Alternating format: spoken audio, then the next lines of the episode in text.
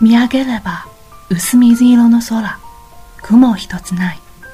とても静かで平穏な一日の始まり。私、本当にパリにいるんだよね。まだ半分寝ぼけている。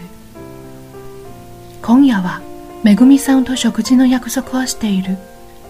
夜7時にオペラ座の前で待ち合わせ。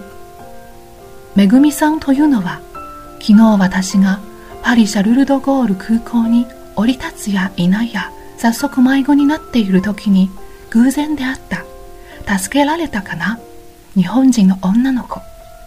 彼女も一人旅で今回が初めてのパリなのだという。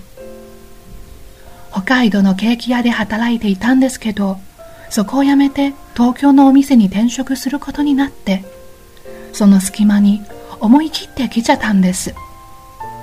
本場でお菓子をいろいろ食べてみたいと思って。えパティシエさんですか？素敵。そちらは？私は実は5週間の旅に出たところで。え ?5 週間？パリだけじゃなくていろいろヨーロッパを巡ろうと思っていて一人ですごい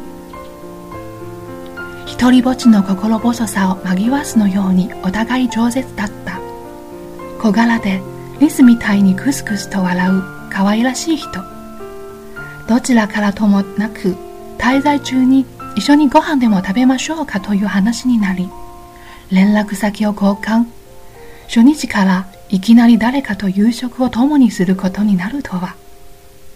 たかが、ホテルまでの道のりが、昨日は大冒険だった。